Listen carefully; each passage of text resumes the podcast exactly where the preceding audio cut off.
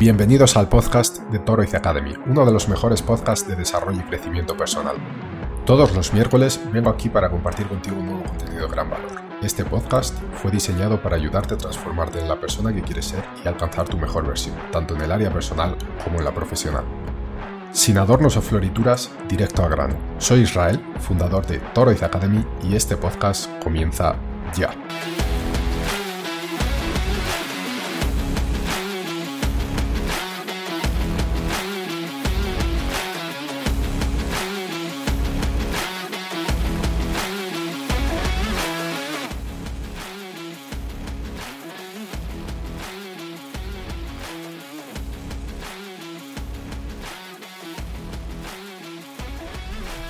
Bienvenidos una semana más a La Singularidad, eh, este programa que bueno, lo hacemos en formato de podcast donde traigo un invitado, una invitada todas las semanas o casi todas las semanas para hablar de algún asunto en particular. Hoy eh, con nosotros tenemos eh, una nueva invitada, ella es coach PCC, Ahora nos explicará un poquito lo que significa eso. Eh, es especializada en business y adolescentes, facilitadora en talleres de escuelas, tiene más de siete años de experiencia en toda esta área y también es autora de algunos libros. Su nombre, Goldie Utan Chandani. Eh, Goldie, un placer tenerte aquí con nosotros. Muchísimas gracias por, por tu tiempo y por acceder a este espacio. ¿Qué tal? ¿Cómo estás?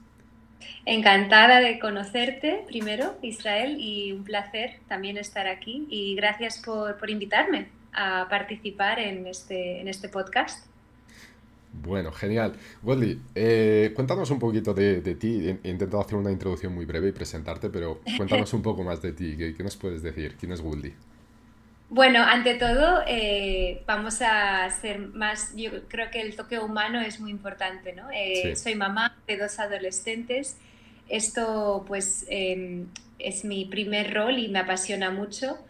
Y luego, por supuesto, eh, a nivel profesional, soy coach PCC con más de mil horas de experiencia en mi, en mi gremio.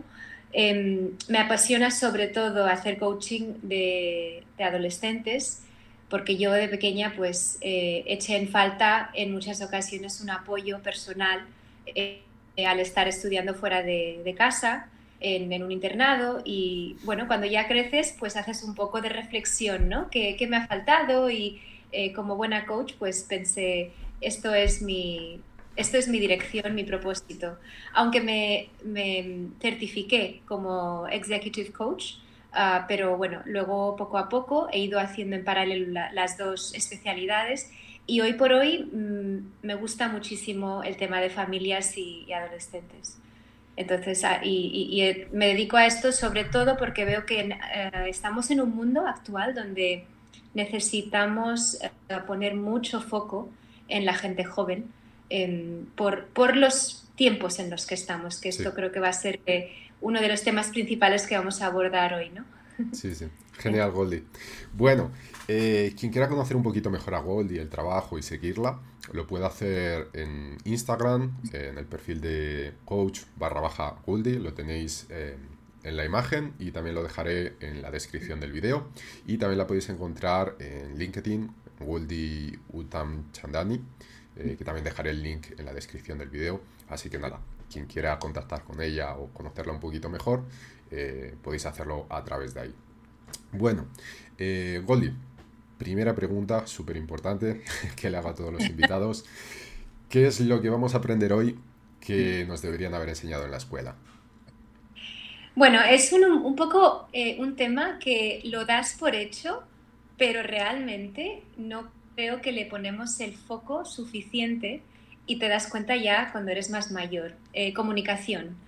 Para mí, el, yo creo que el pilar más importante de, mis valores propios y como seres humanos, creo que para entendernos, para comunicarnos, eh, para transmitir un mensaje, es tan importante y vital tener una buena habilidad de comunicación. Eh, suena como un paraguas, ¿no? Pero realmente cuando te pones debajo ves la seguridad que te da si tienes una buena forma de comunicarte. Y esto es un poco lo que, lo que me gustaría pues, tratar hoy, ¿no? En nuestra tertulia. Genial, genial. Bueno, sí, la comunicación es la base de las relaciones interpersonales, ¿no? Entonces es un asunto súper importante. Bueno, pues antes de comenzar con las preguntas, eh, nada, un pequeño aviso que siempre doy en todo el programa y es que todo lo que vamos a hablar hoy es súper válido, son muchos conocimientos que podemos aplicar a nuestra vida y está muy bien, pero no los tomemos siempre todo esto como una verdad absoluta, es decir, hay cosas que hay a gente que le sirve, a otras que no, entonces lo que sí que recomiendo es coger el conocimiento, aplicarlo a tu vida, que es lo más importante, aplicarlo, experimentarlo, si funciona genial y si no, pues bueno, es eh, un aprendizaje y se pueden buscar otros caminos. Por el precio de un refresco, un café o una chocolatina puedes estar ayudando a cientos de personas a transformar su vida además de la tuya. Nuestra misión en Toroiz Academy es ayudarte con tu desarrollo personal y el de miles de personas. Para ello, además de algunos cursos y contenidos exclusivos, generamos contenido gratuito todos los días en todas nuestras redes sociales. Si te gusta, si te sirve y crees que tiene valor tanto nuestro contenido como nuestro proyecto, la mejor forma de apoyarnos es a través de Patreon. ¿Qué es Patreon? Patreon es una plataforma de mecenazgo donde puedes apoyarnos con una pequeña cantidad mensual. Para apoyarnos es muy sencillo, accede a patreon.com barra Academy y escoge la suscripción que más te convenga. Además, dependiendo de la suscripción, puedes acceder a contenido exclusivo, obtener descuentos de hasta un 75% en nuestros cursos o participar en nuestra comunidad de WhatsApp. Bueno, Goldie, em, vamos a comenzar con, la primera pregunta. ¿Cuál es eh, la diferencia entre conversar y conectar? Eh, creo que son dos cosas un poco diferentes. Y si se puede dar una sin la otra, eh, o por el contrario, van de la mano, siempre. Mm. Bueno, tienes razón, son, son algo distintas, hay que poner, digamos, eh, el matiz, ¿no? Primero. Conversar surge después de una conexión. Con esto me refiero, te voy a dar un ejemplo, ¿no? Una conexión puede ser, por ejemplo, cuando vuelves a encontrarte con, un amigo antiguo en Facebook y, le, y le pides amistad o conectar, ¿no? Esto es una conexión. Todo el mundo se puede identificar con esto, ¿por qué? Porque la mayoría de nuestras comunicaciones a día de hoy, en el día a día incluso, suelen hacerse por las tecnologías. ¿Sí? Sí. Es es, probable que cojas el teléfono y hables con la persona, pero la mayoría o enviamos un mensaje o bien eh, eh, si quieres conectar con alguien, de vuelta vuelvo a la palabra conectar, les buscas por alguna red social. Tú y yo también nos conocimos de, por, por el Instagram, ¿sí? Y nuestras primeras comunicaciones fueron pues conectándonos vía eh, los mensajes privados de, de Instagram. Ahora bien, si luego queremos profundizar en nuestra, en nuestra conexión, es importante tener una conversación. Para dar más fruto, para dar más eh, eh, profundidad a esta persona que está delante tuya, todo depende de ti, ¿no? Entonces, si tú quieres llevar esto y conectar más y crear una conversación, tienes que ir de la mano. El, el, tema es cómo se consigue conectar y luego conversar. Ok. ¿Sí? okay. tu, tu, pregunta has dicho si pueden ir de la mano o por separado. Pueden ir separadas, porque si tú lo que buscas es simplemente una información de mí y yo te la doy, bueno, pues has conseguido tu objetivo y eso es conectar conmigo. Y yo te la propongo y ya está, se cerró, digamos, el, el chat, ¿no? Un poco hablando en términos coloquiales. Ahora bien, si tú necesitas conocerme, entender de dónde viene mi historia, pues vamos a hacer un esfuerzo y vamos a hacer una conversación. Y entonces, en este sentido, sí que van de la mano. Ok, ok. Y una pregunta sobre esto. Em, ¿No crees, o por lo menos como yo lo entiendo, ¿no crees que existen dos tipos de conexiones? Eh, la primera quizá es esta que nos has hablado, eh, y la segunda es una que surge a partir después de la conversación, es decir, quizá ya es una conexión más emocional. Eh, Eso es. Una, una conexión también tiene dos ramas. Podemos tener una conexión tecnológica y luego podemos tener una más emocional donde ya entraría este ingrediente famoso que se llama empatía. ¿Sí? Por tanto, si quieres tener una conversación con más conexión, creo, creo, que es lo que decías tú antes, ¿no? Aquí hace falta permitir la incorporación de una buena empatía. Y esto, pues, de entrada, consiste en el primer eh, ingrediente, que es una buena escucha activa. Por ambas partes. Ok, perfecto. Ok, bueno, entonces, em, ya que la comunicación y la conexión están muy ligadas, eh, creo que también están muy ligadas con el momento del presente, con vivir el presente, ¿no? Eh, una capacidad que aparentemente parece que estamos perdiendo cada día más. Eh, no sé si mm, por cuestión de las redes sociales o por qué. Eh, ¿Estás de acuerdo con esto? ¿Cuál crees que son los motivos de, que esto ocurra y, cuáles serían un poco las posibles soluciones para, salvar esto? Bueno, la primera parte de tu pregunta es si estoy de acuerdo, ¿no? Que si estamos perdiendo el estar presentes en, nuestras conversaciones. Estoy, estoy de acuerdo, de hecho, me gusta siempre respaldar eh, mi declaración con algún tipo de dato o investigación que, tenemos a, mano para poder leer sobre esto. Ya en el 2013, entonces te hablo de hace 10 años, una psicóloga muy conocida que se llama eh, Sherry Turkel, que pertenece a MIT, a Massachusetts, eh, o sea, a, la, MIT, que es el, Instituto Tecnológico de Massachusetts, ella empezó a hacer investigación en los efectos de la tecnología en, en nuestras comunicaciones. Y lo que ella descubrió en aquellos momentos fue algo maravilloso, que fue esto. Las personas están con un vacío tremendo porque no hay empatía en las comunicaciones que se realizan con, los, con el uno con el otro. ¿Por qué pasa esto? Bueno, ahora te voy a dar un poco eh, ejemplos contemporáneos con los que te vas a identificar enseguida. Tú cuando estás eh, viendo una película, hoy por hoy, ¿dónde buscas?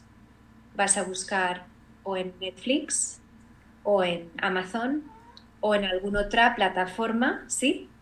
Eh, donde puedes incluso buscar si está el título y si no, a malas, ¿qué vas a hacer? ¿Te la vas a bajar? ¿La alquilarás de algún sitio?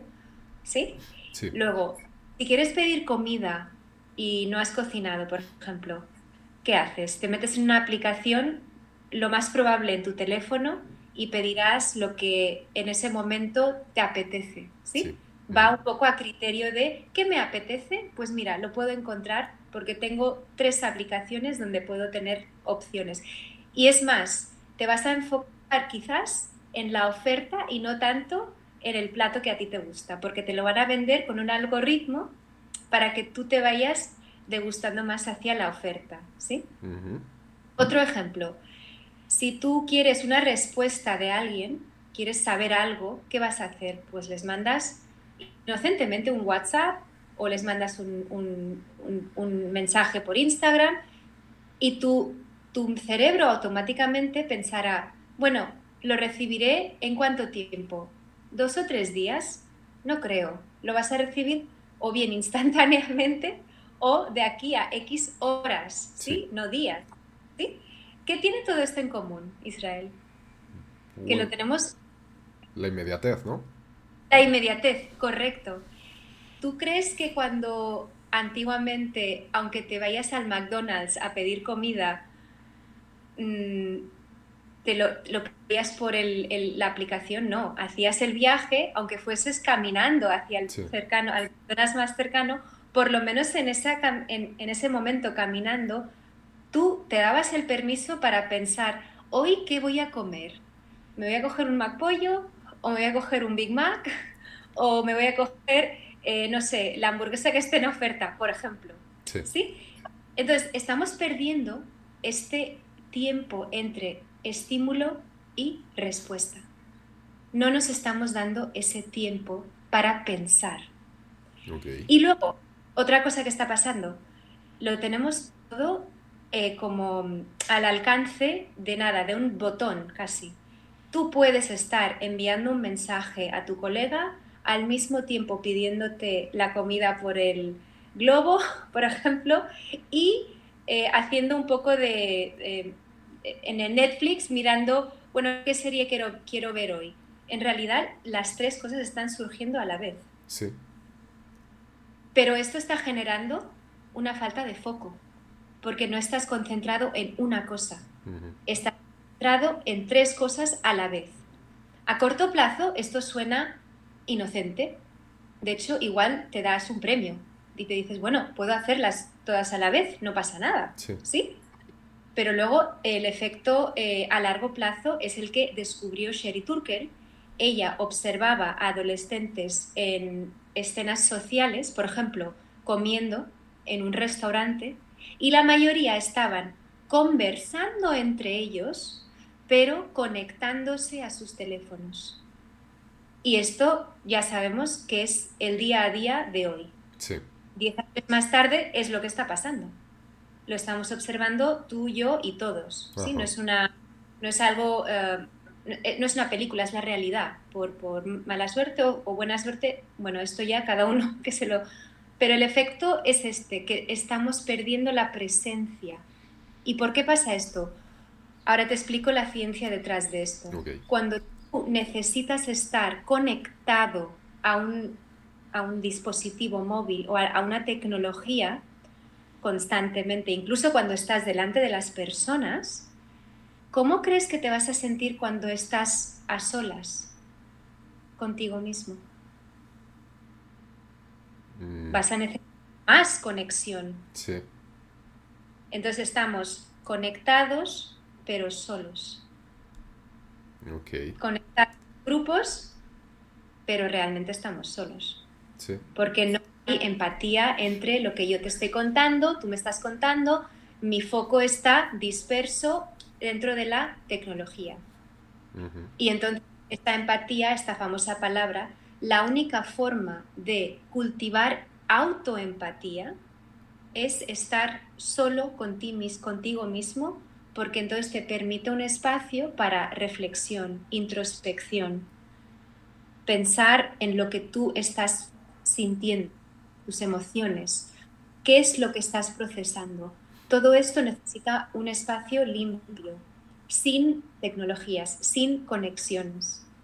Y de ahí la respuesta a tu, a tu pregunta. ¿Por qué no estamos presentes en nuestras conversaciones? Este es el, problema que ya se vio en el 2013, pero ahora lo estamos viendo y más a más porque por los avances de la inteligencia artificial. Sí que bueno, en eso ya nos podemos meter otro día, pero es otra, otra realidad que, que, se nos viene por encima. Sí, sí, sí, por supuesto. Además, esto por lo que estabas comentando, ¿no? Al, al principio, el, el, ejemplo que has puesto del McDonald's o de, mm. de ver una película o algo, em, nos está volviendo también más reactivos. Es decir, como no tenemos este, este momento para pensar, para reflexionar, para, para reflexionar, estamos muy reactivos y muchas veces escogemos las cosas en el piloto automático eh, porque ya estamos más pendientes del próximo estímulo que de la propia cosa que vamos a escoger ahora, ¿no? Eso es. Y esto, de hecho, esto es un ejemplo real que te puedo compartir con un cliente mío de hace dos días. Ella me decía, te voy a traer un reto que parece tonto, pero para mí es muy importante conseguirlo. Y digo, ¿cuál es? Y me dice, mi marido me dice que cuando él me habla, yo ya me estoy anticipando a lo que él me quiere decir.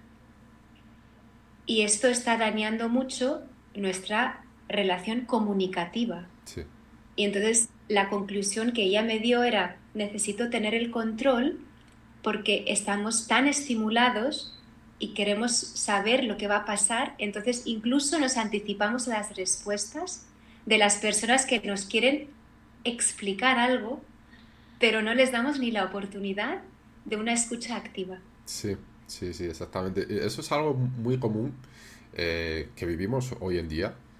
Eh, y es triste porque también lo que de alguna forma significa es que la persona no te está escuchando. Si ya está pensando en lo que va a decir ella, eh, no, no, te está escuchando, ¿no? Entonces sí, es algo que ocurre muchísimo hoy. Eso es. Bueno, Goldie, Eh, el periodo de pandemia que vivimos eh, recientemente ha afectado notablemente a, nuestros, a nuestra forma de relacionarnos ¿no? y de comunicarnos. Em, y creo que está estrechamente relacionado con lo que acabamos de hablar. pero bueno, además de eso, ¿cuál crees que han sido sus efectos y cómo ves un poco el escenario post pandemia en este sentido de, comunicación y, de relaciones? Bueno, lo primero, eh, me, voy, a enfocar un poco en lo visual de primeras vistas. Cuando durante X años nos obligaron a ponernos la mascarilla, esto mm, dejó de que nosotros pudiésemos primero ver la gesticulación completa de la, de la cara, eh, las interpretaciones de las expresiones eran erróneas totalmente.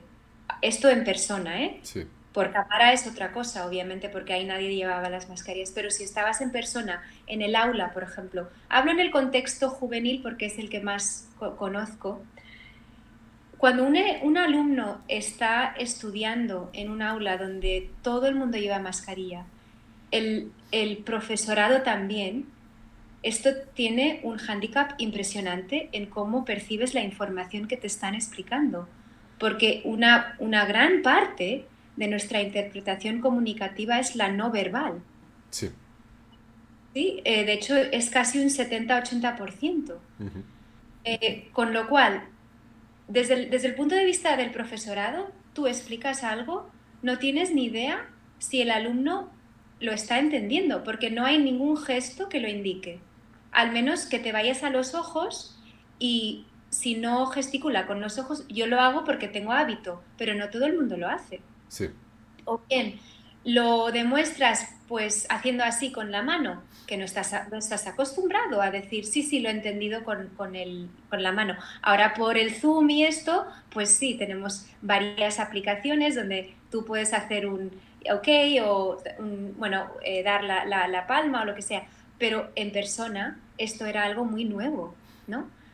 Entonces, ¿qué ha pasado? Pues post pandemia, primero que se ha perdido la expresión, la expresión facial. Em, luego, el segundo punto que se observa ahora es el tema de la soledad. Durante mucho tiempo los jóvenes estaban solos, solos en, el sentido de sin contacto social. Tenían contacto tecnológico, tenían un sinfín de opciones para estar haciendo juegos. Por ejemplo, eh, un ejemplo que te doy es el de Roblox, que es un juego muy popular entre los preadolescentes y adolescentes jóvenes y sigue siendo un éxito total. Lo que pasa es que esto ha generado que cuando ya por fin han tenido que salir a la calle o a volver a socializarse, está mostrando efectos de miedo, de crisis de contacto social, ansiedades por no querer estar en espacios grandes.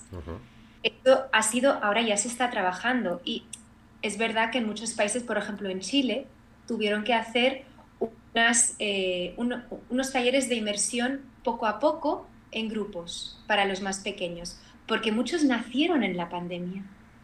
Por tanto, incluso la, la parte de crecer a una edad temprana, no fue en, círculos sociales, fue totalmente eh, a solas en, tu casa, con tus padres.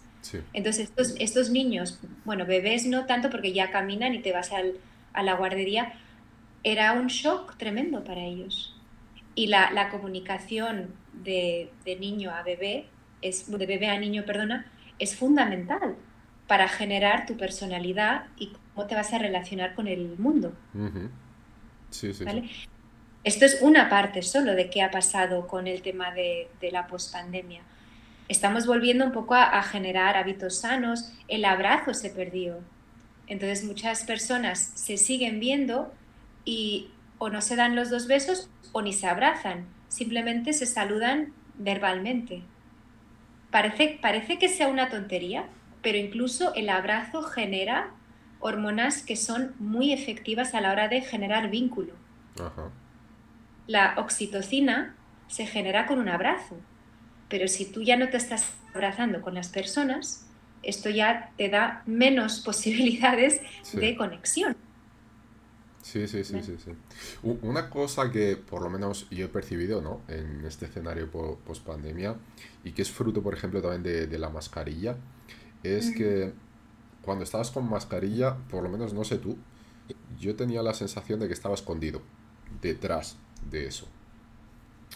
Y eso creo que también ha generado algunas actitudes eh, que a día de hoy se siguen manteniendo por algunas personas. Em, de... No, quizá suene un poco mal decirlo la palabra, pero de cobardía. De cobardía a la hora de relacionarse y a la hora de tratar a otras personas. Y eso además también creo que está acentuado un poco por las redes sociales, ¿no? Eh, porque cuando tú te relacionas con una persona a través de, eh, del teléfono, de una red social, em, al final, queriendo o no, tú estás escondido detrás de tu pantalla, lejos de esa persona, y eso te da quizá la oportunidad y la comodidad de tener ciertas actitudes que tú no tendrías coraje de tener cara a cara con esa persona. ¿no? Eh, y, la mascarilla creo que también eh, ha ayudado un poco en, ese proceso. Eh, porque, no sé, de alguna forma te sentías más oculto, más protegido, porque, ok, las personas que te conocen generalmente sí que te podrían reconocer, pero quien no te conocía y te pasabas por la calle, no te iba a reconocer nunca. Entonces, creo que eso ha afectado bastante también. Sí, es, exacto. La antisocialización ha ido en auge por la mascarilla en cierto modo también. Y lo de la palabra cobardía, estoy de acuerdo con lo que, con lo que dices, Israel. Yo lo asocio, eh, y, siempre en sentido positivo, con la, autoestima de la misma persona, ¿no? Es decir, si yo soy cobarde es porque tengo un miedo a algo, es, me siento más vulnerable. Y sabemos que detrás de la vulnerabilidad existe una falta de coraje, porque quieres esconder, tienes como un poco de... ¿Cuál es esta palabra? Esta emoción. cuando te... Shame en inglés, ¿no? Eh, sería vergüenza, eso. La vergüenza, la falta de coraje, todo esto se esconde detrás de, de la mascarilla realmente. Pero son emociones que si no se trabajan, ahí se quedan. Y la, la digamos que la, el, sitio más favorable para la vergüenza y, lo que es, como tú dices, la cobardía, es estar en el escondite, en, la oscuridad. Y esto pasa sobre todo porque tú no has podido tener eh, herramientas para trabajar tu autovalor, tu autoestima, tu autoconfianza o incluso tu autoimagen. ¿Cuántas personas se dejaron de ver bien en la pandemia porque mm, no tenían incentivos para, poder pensar, bueno, pues estoy bien porque igualmente nadie me está viendo. Y ya cuando tenían que salir, era esto, ¿no? Era, ostras, ahora estoy en shock porque no, no me veo bien. Y, esto forma parte de lo que es la comunicación contigo mismo. Muchas personas se creen que la comunicación es el, con el otro. No, la, primera comunicación es contigo mismo. ¿Cómo te estás hablando a ti mismo? Y si es muy fácil esconder, esconderte detrás de la mascarilla, pues esas conversaciones no las vas a tener con, ni contigo ni con el otro. Y es lo que tú dices, paso por la calle, veo a alguien que conozco, ah, no, pues voy a hacerme el desapercibido como si no me, no me habían visto. Exactamente, sí, sí.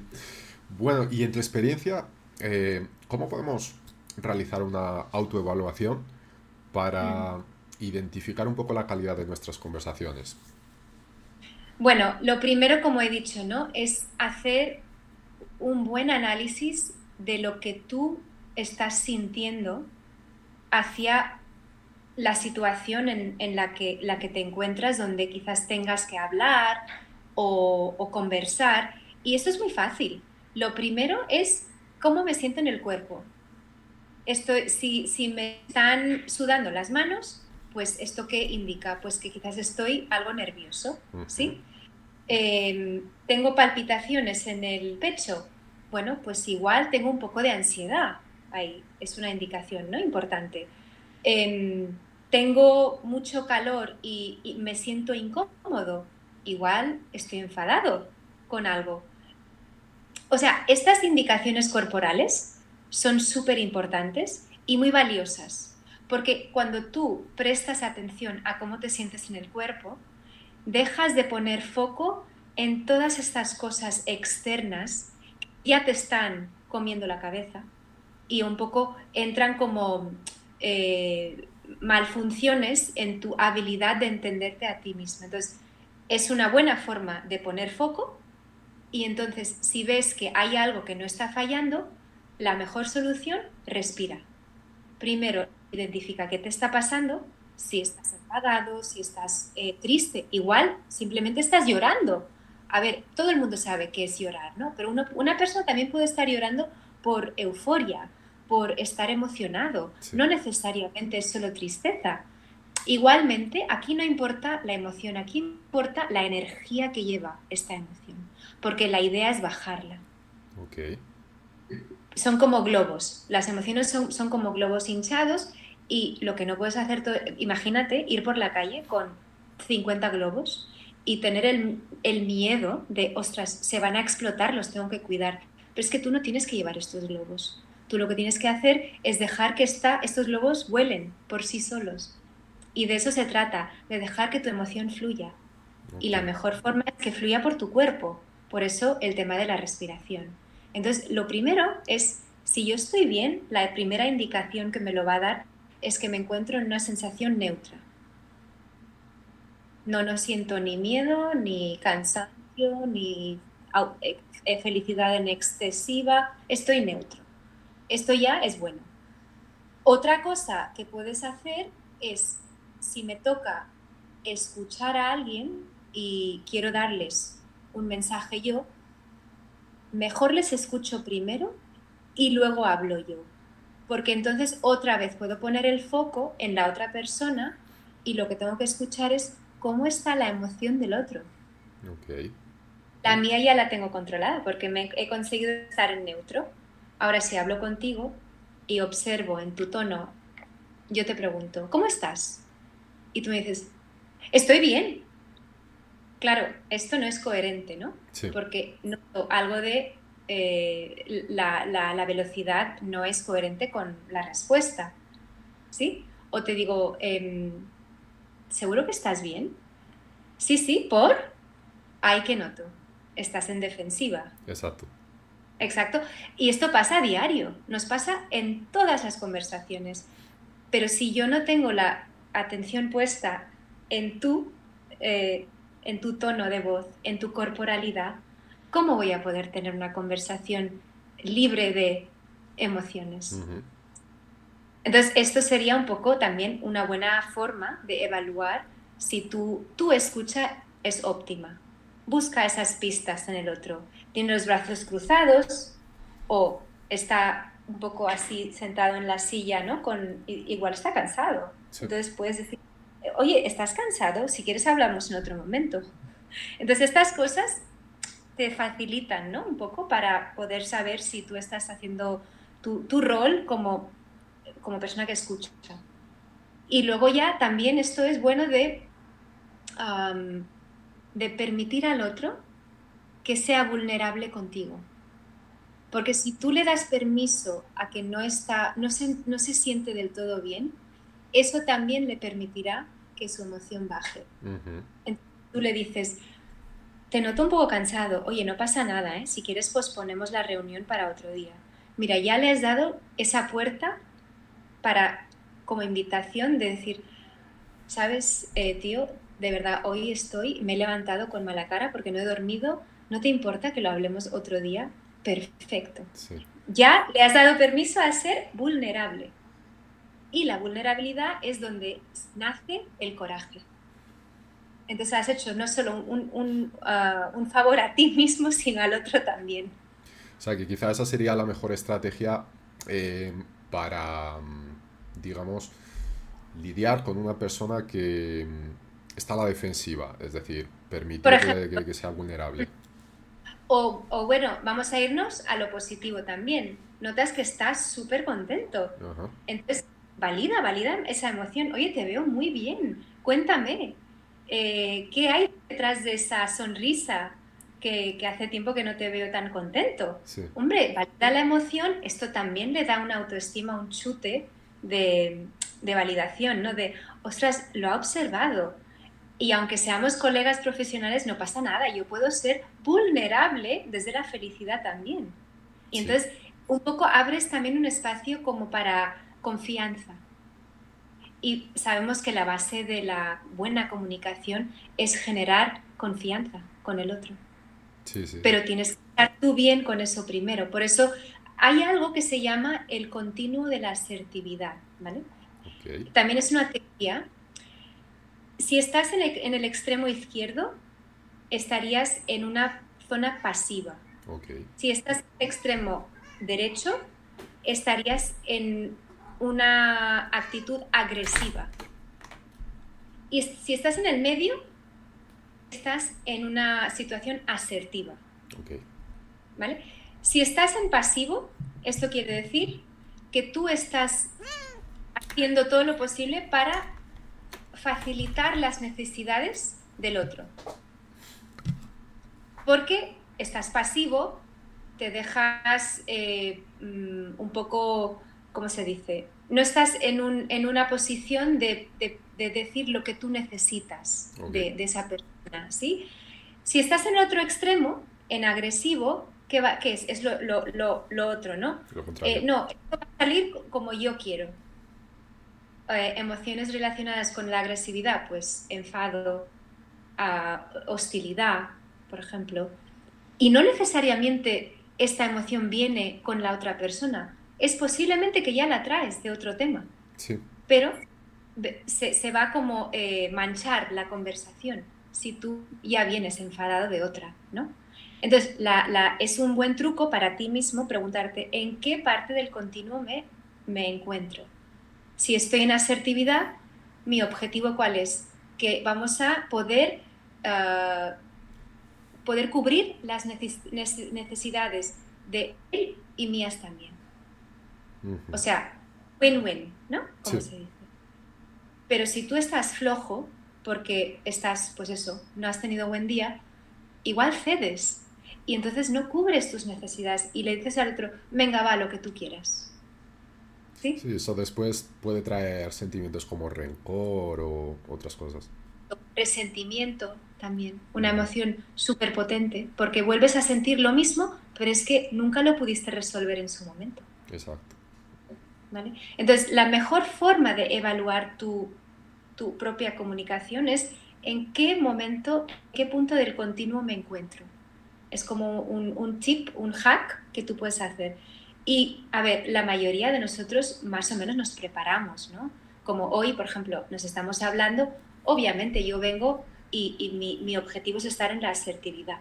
Sí. Porque eh, me he preparado la reunión, em, hemos hablado antes de preguntas y cosas, pues ambos venimos con esa ¿no? Esa sensación de aquí hay buen rollo. Pero si, por ejemplo, me hubiese pasado algo esta mañana y es algo fuera de mi control, si soy asertiva, igual te doy un aviso. Oye, Israel, no estoy muy fina, pero vamos a continuar y a ver cómo va. Porque acuérdate que las emociones fluyen.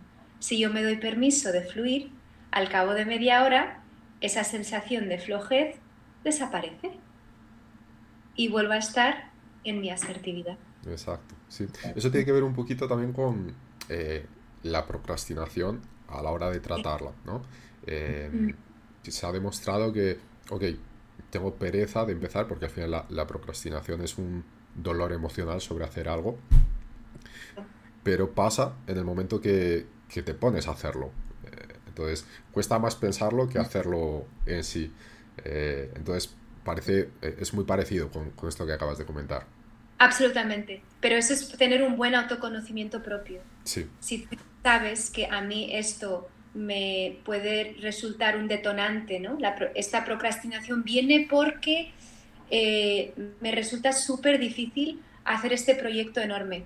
Oye, pues eso es como estoy abrumado, esa es la, emoción. ¿Cómo vamos a abordar el abrumo? Bueno, pues vamos a eh, ponerlo en bloques pequeñitos, venga, no pasa nada.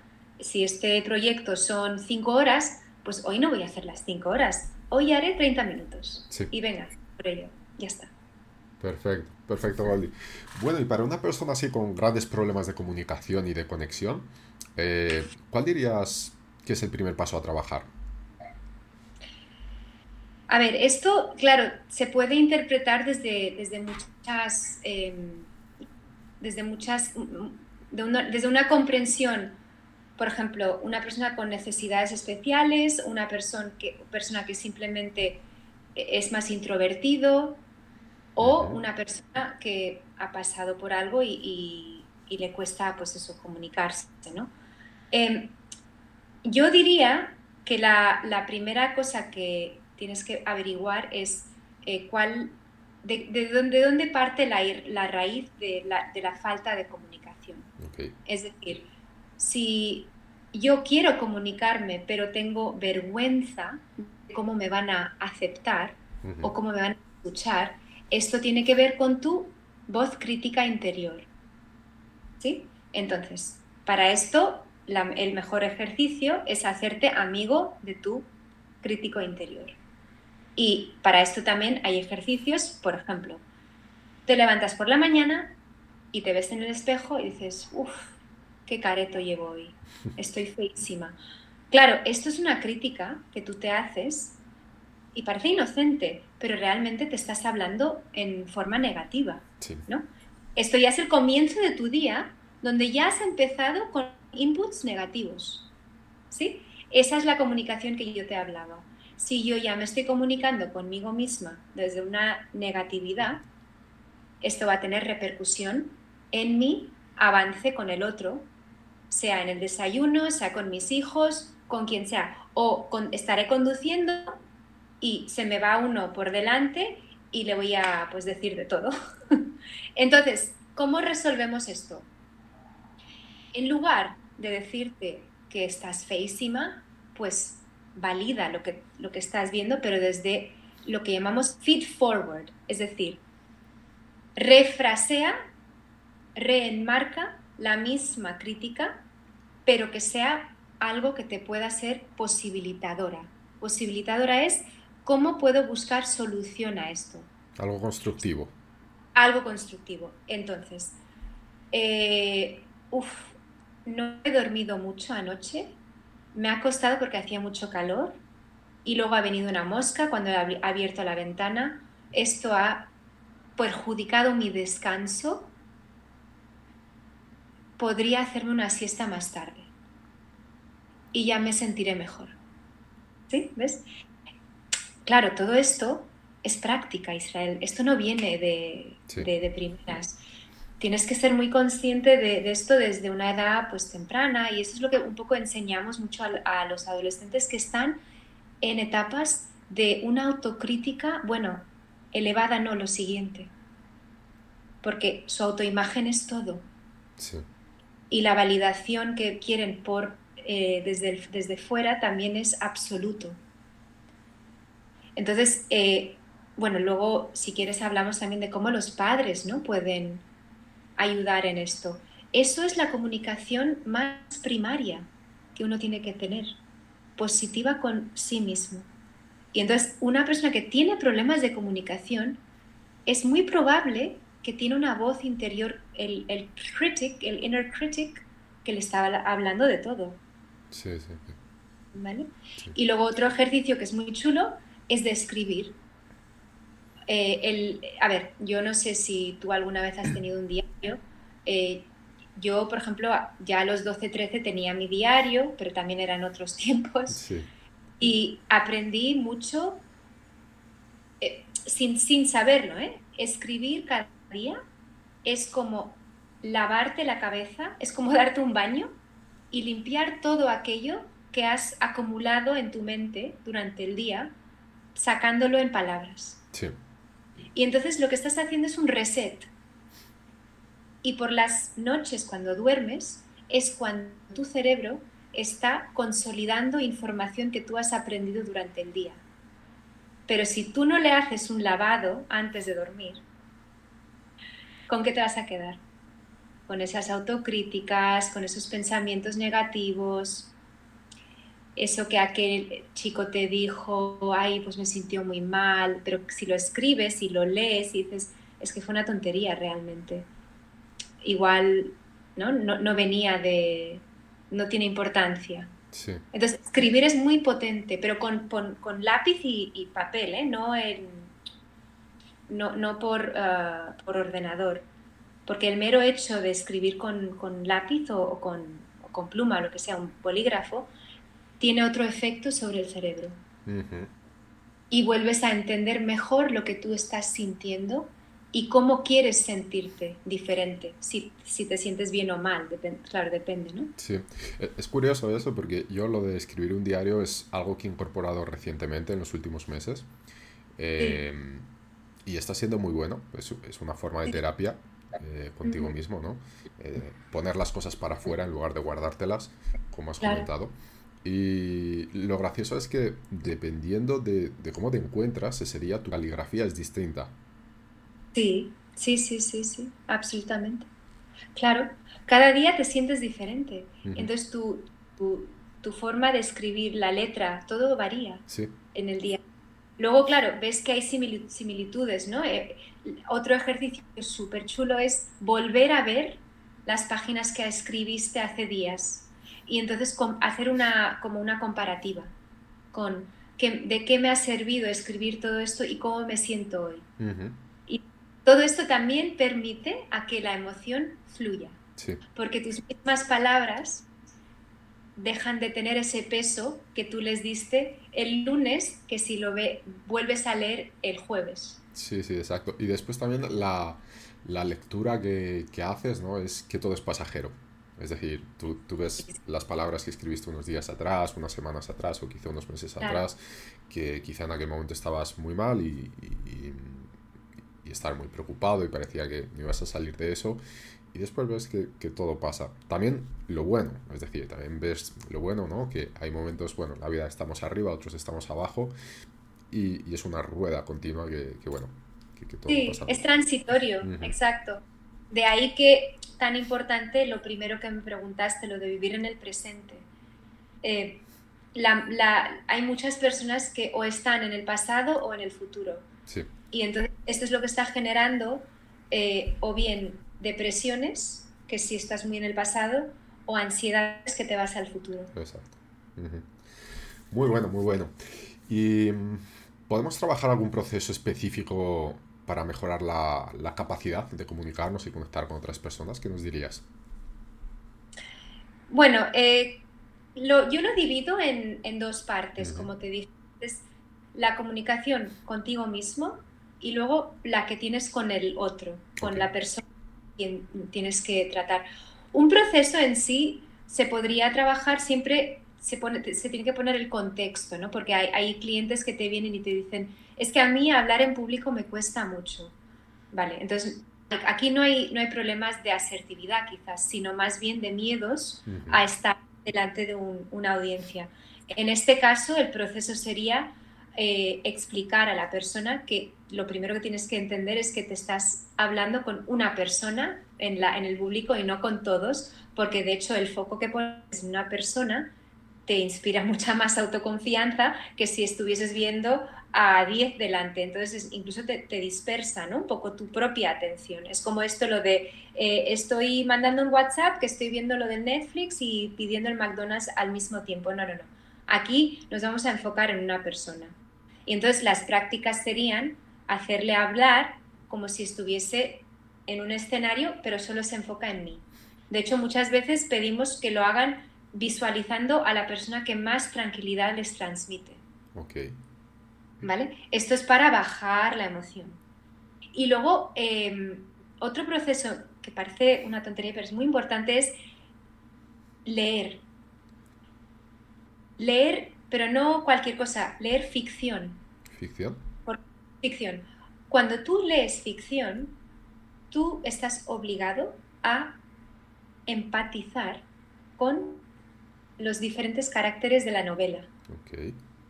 Porque la, novela está escrita, pues posiblemente en primera persona, pero dentro de esa novela hay muchos caracteres. Y tu lector es posible que en una trama tengas que ponerte en la situación de este carácter y luego pensar, ¿y qué va a pensar el otro de este? Entonces, es una forma de conectar con tu empatía a través de la lectura. Y está comprobado esto también.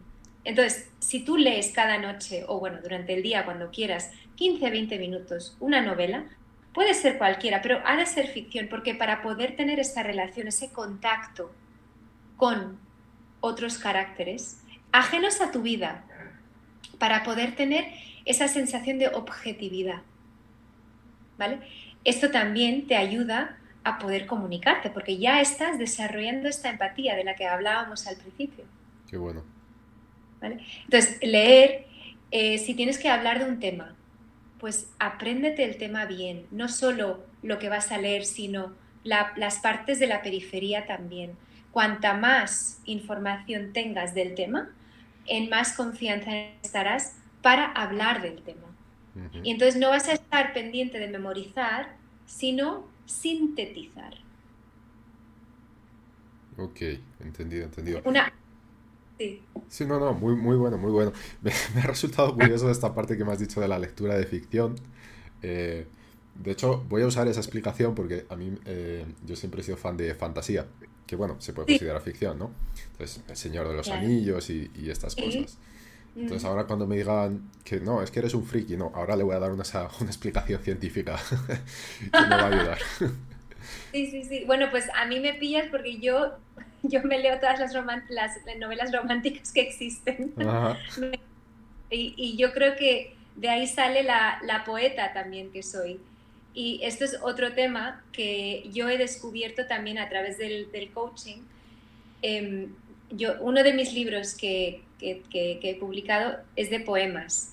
Y, es, y esto eh, es una herramienta que yo generé en el coaching para poder trabajar las emociones a través de la poesía. Entonces, cada poema tiene, es una emoción en el libro. Y con los jóvenes esto va muy bien, porque son muy creativos. Lo que pasa es que tienen poco tiempo para ser creativos en el día a día por los estudios. Pero ¿qué pasa? Que cuando están haciendo sesiones y a veces les cuesta, pues eso, comunicar qué sienten, si tú les lees algo que como coach tú más o menos te vas guiando por lo que te dicen, esto hace, una, hace un, desencadenamiento brutal porque luego dejan de hablar de lo que tenían un poco eh, como obstáculo, sino se meten en el poema. Y hablan del protagonista del poema y qué haría este protagonista, qué solución le daría al tema. Es como abstraerse un poco del problema de eh, ellos para trabajarlo, ¿no? Una mirada de pájaro, del helicóptero. Que al final, cuando tú quieres comunicar de algo, tienes, tienes que estar neutro. Sí. ¿No? Qué bueno, qué buena esta técnica. Muy bien, Wendy. Bueno, pues vamos por la última pregunta ya. Eh, ¿Puedes mostrarnos algunas herramientas eh, que podamos usar en nuestro día a día para mejorar nuestra comunicación? Ya, ya nos has contado algunos consejos, pero no sé si puedes extenderte un poco más. Eh, ¿qué Tengo... hacer? Mira, tengo una que la aprendí hace poco yo misma y es sobre el, hacking biológico de nuestro cerebro. Te explico. Nosotros, en, aparte de, querer estar en el mundo, eh, la mayoría de nuestro tiempo estamos en este mundo de, interior. Estamos viviendo un poco en, en nuestras mentes, ¿no? Sí. Y si la calidad de tus pensamientos es más o menos buena, pues vas bien. Pero si tienes una película montada, entonces este mundo va a ser muy eh, abstracto comparado con lo que tú ves fuera o vas a interpretar al mundo exterior muy diferente a lo que es la realidad. Y la, la, casualidad es que muchos hablamos mal y muy mal de nosotros mismos y a esto se le llama la columna izquierda que es cuando, por ejemplo, tú me estás diciendo una cosa, yo te escucho, pero mi columna izquierda está interpretando una serie de tonterías que no son ni ciertas. Por ejemplo, eh, muchas veces queremos ir a una reunión o a un evento social y antes de ir ya nos estamos montando el diálogo que vamos a montar cuando llegamos ahí, para decir lo que queremos decir. Sí. ¿Verdad? ¿Te pasa? a mí Entonces es como esa, esa voz interior que te está diciendo, bueno, pues si me preguntan esto diré esto y si no, pues diré. O luego se te cruzan los cables y dirás, pero si esa, esa persona que no me cae nada bien, bien vendrá, seguro que me, que, me, que me rayo y entonces me va a decir de todo. Que al final nunca pasa esto, nunca. ¿Verdad? Entonces, para poder generar confianza, hay una herramienta que se llama la herramienta de James Bond. Entonces, ¿tú sabes quién es James Bond? Sí, sí. ¿Has visto sus películas? No todas, pero algunas. Vale. ¿Cuál es su famosa forma de presentarse? Eh, repitiendo, bueno, primero dice el apellido, ¿no? Y después dice nombre y apellido. Exacto. Vale, ¿te has fijado alguna vez en la inflexión de su voz? ¿En la qué? La inflexión, en si va hacia arriba o hacia abajo. No, no me he fijado, la verdad es que no. Vale, pues mira, te lo voy a hacer pero con mi nombre. Ok. Hola, me llamo Goldie. Goldie Utamchandani. O sea, cuando lo has repetido, ha habido una bajada. Una bajada, R, X. ¿Vale? Eh, cuando lo escuchas con Bond es lo mismo. Hola, me llamo Bond, James Bond. Pero si él dijera, hola, me llamo Bond, James Bond, ¿cómo suena? Distinto. Sí, extraño. Extraño, extraño. ¿Y qué te convence más? Me convence el primero, la primera. El primero. Ah. Porque en realidad lo que está pasando no es lo que tú escuchas, sino lo que yo digo es una técnica de persuasión personal que yo me sueno más creíble cuando bajo la inflexión. ¿Vale? Entonces, si yo te digo, eh, me preguntas, ¿cómo va a ser tu día? Mi día va a ser maravilloso en lugar de mi día va a ser maravilloso. ¿Sí? Sí. Es el, el, puntito ese de la inflexión hacia arriba o hacia abajo. En realidad lo que estás haciendo es enviando una información subconsciente al cerebro con la inflexión hacia abajo para que tú te lo creas. Interesante. Mm. Ok, ok. Nunca había escuchado, pero muy interesante. Sí. ¿vale?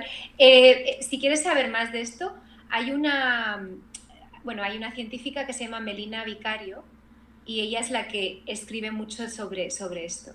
Y es una biohacker, es, es, es, muy, es muy inteligente esta chica y yo lo aprendí de ella. Entonces, esta técnica del James Bond.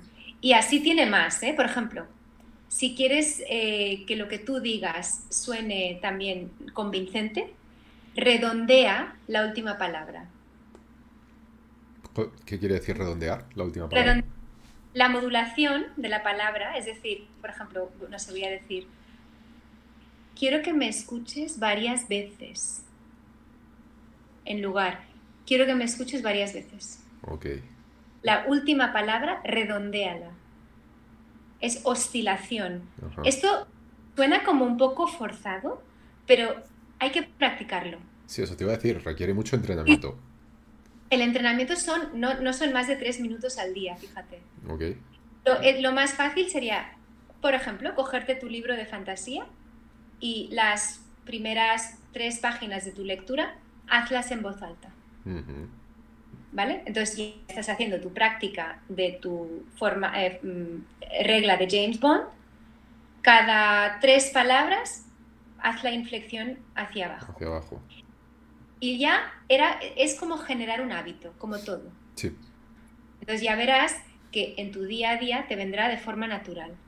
Y esto también automáticamente te va a ayudar a que tú te comuniques con confianza, con convicción. Perfecto. Muy bueno. Y no, te quería compartir una más. Por favor la, típica situación donde te conoces a alguien nuevo en, una, en un evento de networking, por ejemplo, ¿no? Sí. Y las primeras palabras de presentación son, em, hola, ¿qué tal? ¿Cómo estás? Bien. y ahí se acaba. ¿no? bueno, pues vamos a aprovechar esta introducción y si tú, por ejemplo, me dices, hola, ¿qué tal? Soy Israel. Entonces yo cojo permiso a esa frase que tú me preguntas, esa, esa pregunta que es ¿cómo estás? En lugar de decir bien y tú, no, yo no te pregunto eso. Primero te digo cómo estoy realmente. Entonces digo, bueno, pues mira, viniendo aquí me he encontrado un tráfico, pero menos mal que he salido con tiempo. ¿Tú cómo estás? ¿Vale? O estás permitiendo poner un poquito de contexto para que el otro te siga el hilo de la conversación.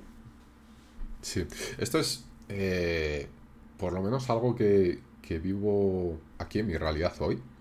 Eh, intentar mantener conversaciones con, con, las personas hoy se ha vuelto más complicado en ese sentido, porque eh, tú preguntas sobre algo o hablas sobre algo y la persona te contesta con una monosílabo o algo rotundo, una palabra, y no te da pie a continuar. Y eso complica bastante a la hora de comunicarse y de, no sé, intentar conocer la persona o, crear una especie de conexión, ¿no? Sí, sí, sí. No, no, está claro. Mm, es, un poco tener la, eh, la conciencia que al principio domaré yo la conversación. Tomaré mm, riendas hasta que la otra tenga más soltura, eh, le, haya permitido entrar en su vulnerabilidad. Sí. ¿no? Y otra cosa que es maravillosa es cuando tú te interesas por el otro, esto a las personas les encanta. Sí, Se, sienten importantes, ¿no? Se sienten más eh, valorados. Claro, es exacto, más valorados, exacto lo que has dicho. Entonces, un poco, por ejemplo, ¿te ha pasado algo interesante en estos últimos días? Cuéntame, ¿no? Sí. Una pregunta que yo uso mucho. Y entonces, claro, esto invita a reflexión, invita personalización. Ok, muy bueno, muy bueno, Wildy. Perfecto. Bueno, eh, vamos entonces para una serie de preguntas finales. La primera de ellas sí que tiene que ver con el asunto de hoy. La segunda son eh, algo más personales tuyas. La primera es, de todo lo que hemos estado hablando hoy, de este asunto en concreto, ¿no? Eh, si tuvieras la oportunidad de hablar a los padres, profesores, educadores de, los más pequeños, ¿qué les dirías para que pongan énfasis en qué? Mira, algo muy sencillo que se está perdiendo y es tan fácil de hacer, eh, inculcar más las llamadas por teléfono en el día a día, aunque sea para pedir hora para, no sé, la peluquería, o llamar a reservar restaurante para la comida del domingo, pedirles a los niños, hacerlo vosotros. voy a reservar por el Google, bueno, está muy bien esto pero no, venga, vamos a llamar. Esto ya, ya sé que es tan cotidiano, pero es que se, está perdiendo. Y ahí es donde están un poco las habilidades, no solo de comunicación, sino sociales, que podemos volver a incorporar en la sociedad, ¿no? Sí.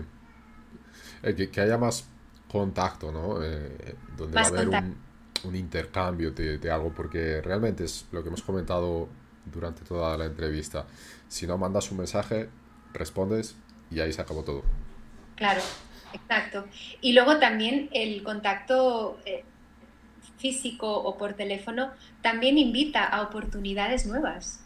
Si tú, por ejemplo, pides mesa y no tienen a esa hora, por el, por el online no te, no te van a dar la reserva, pero si llamas por teléfono, oye, ¿y si te la pido, por ejemplo, a las 3 en lugar de las dos y media, ¿me puedes hacer un hueco? Ah, pues mira, ahora te lo consulto. Son cosas tan pequeñas, pero esto es también otra forma de anticipar una solución y no ir solamente con un problema. Que también es otro, otro tip que doy a padres y a educadores. Si te viene el alumno o tu hijo con un problema, anímale a que te presente una solución junto con el problema. ¿Cuál es tu solución? Okay. Y es también eh, una invitación muy abierta a comunicarse. Sí, sí, sí. Además, en este, eh, en este ejemplo que has puesto sobre reservar mesa, eh, creo que te, da más oportunidades en el sentido de que, por ejemplo, si tú mandas un mensaje por WhatsApp, le dices, mira, quiero reservar mesa a las 8 de la noche. Y te dice, está lleno, ya está, ahí se acabó. Pero comunicándote, hablando por teléfono, quizá puedes insistir un poquito. Quizás si te muestras una persona muy simpática, la otra persona que está al otro lado, oye, me ha caído bien, voy a hacer aquí un esfuerzo a ver si le puedo hacer un hueco a él, ¿no? Cosa que no conseguirías probablemente con un mensaje frío y directo. No, claro, porque está libre de, de tono, no, no, contiene modulación, no contiene, pues eso, emoción incluso. Sí. El, escrito. Sí, exacto. bueno, genial, Goldie. Eh, ahora ya las dos preguntas son más personales. La primera de ellas, de todas las lecciones que has aprendido en la vida, que me imagino que habrán sido muchas, ¿cuál dirías que ha sido la más valiosa para ti? Para mí, pregunta. Siempre pregunta. Preguntar. Lo, peor que te puede pasar es que te digan que no. Y lo he comprobado. Y esto fue también muy temprano en mi carrera. Antes de ser coach, cuando yo escribí el primer libro, eh, yo tenía una necesidad muy importante de poder ah, compartir lo que había escrito en el libro con los jóvenes, porque había mucho contenido que me parecía relevante. Sí. Y, y, entonces me acerqué a, a la, al Departamento de Educación en, Barcelona y llamé a la puerta. Es un edificio enorme, fui al Departamento de Lenguas Extranjeras y les pedí permiso para hablar con el responsable de, inglés, porque el libro está escrito en inglés.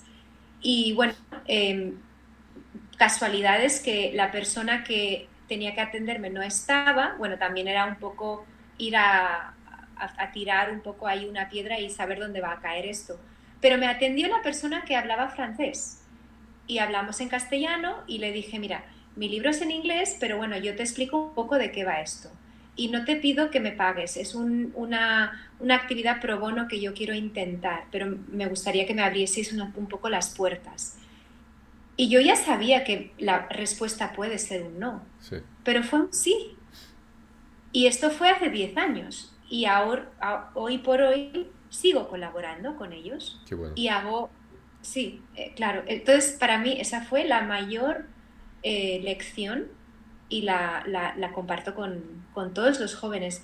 No, no, que no os dé miedo preguntar, como muchos van a decir que un no. Sí, no ya lo tienes, o sea que a partir de ahí cualquier cosa que ganes es lucro. Exacto. Mm. sí, sí. Qué bueno. Y la última pregunta, recomiéndanos un libro, una película, algo que te haya resultado así inspirador. Eh, mira, sí. Hay un libro que me leí hace dos semanas de... Ah, ¿Cómo se llama este señor? bueno, es muy, es muy famoso. ¿eh? Yuval Johan Harry, creo que se llama. Espera, ahora te lo digo. Okay. 21 lecciones para el siglo XXI. 21 lecciones para el siglo XXI, ¿ok? Yuval Johan, sí, tema espera, Yuval, ¿te confirmo el autor? Porque yo me sé los títulos siempre. Yuval Noah Harari. Ok. Yuval Noah Harari. Y lo leí en castellano, muy bueno. Muy bueno. Lo, lo, lo pillé en, una, en, la, en la estación de tren eh, de camino a Madrid y, y, es muy bueno. Habla de, de todo lo que nos viene con el impacto de la, de la inteligencia artificial, la interpretación de cómo es vivir en un mundo de igualdad, diversidad, desde el término de la inmigración, que ha sido pues, mucho más relevante en estos últimos 10, 15 años, sobre todo en Europa. Em, el cambio de plano de la, de la situación educativa y cómo esto va a cambiar por el tema de la la, información manipulada, uh, malentendida, a la que se someten tantos alumnos hoy por hoy. Entonces, ¿cómo sintetizar lo que es la verdad? Antes teníamos que ir a las bibliotecas para buscar información, ¿no? Ahora lo tienes en tu móvil, pero el, la otra cara de la moneda es qué es la verdad y qué no es la verdad. El fake news, por ejemplo. Entonces, él habla de estas cosas y la verdad es, es un filósofo es, un libro muy chulo. Interesante. Ok, perfecto, Goldie.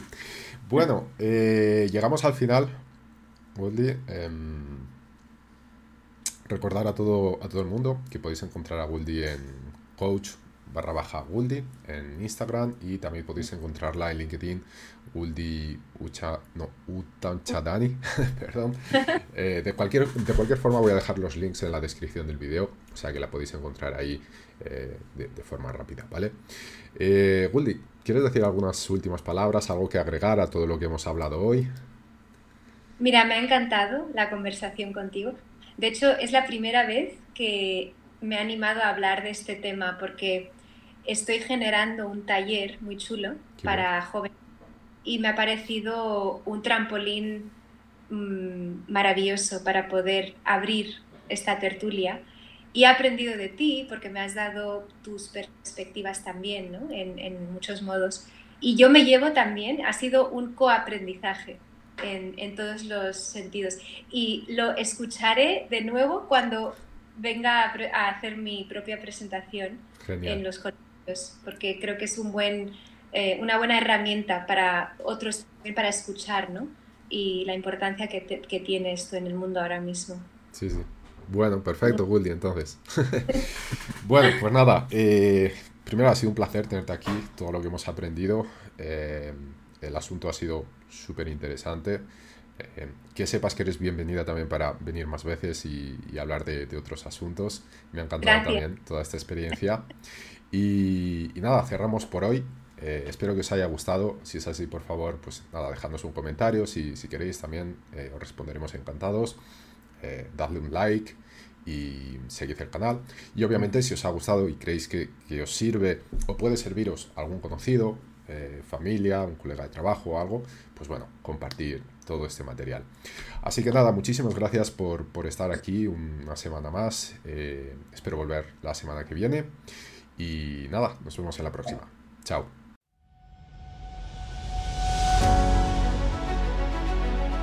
Esto ha sido todo por hoy. Puedes encontrar este y otros episodios en toroizacademy.com. Además, si te ha gustado este episodio, por favor, valora nuestro podcast en cualquier plataforma, sea esta iTunes, Google Podcast, Spotify o YouTube y no te olvides de compartirlo con algún amigo familiar. Nuestra misión es ayudar a todas las personas que podamos a encontrar su mejor versión. Y recuerda seguirnos en Instagram, Twitter, YouTube y visitar nuestra web toroizacademy.com, desde donde podrás acceder a este y muchos otros contenidos de calidad, además de apoyarnos en nuestro Patreon.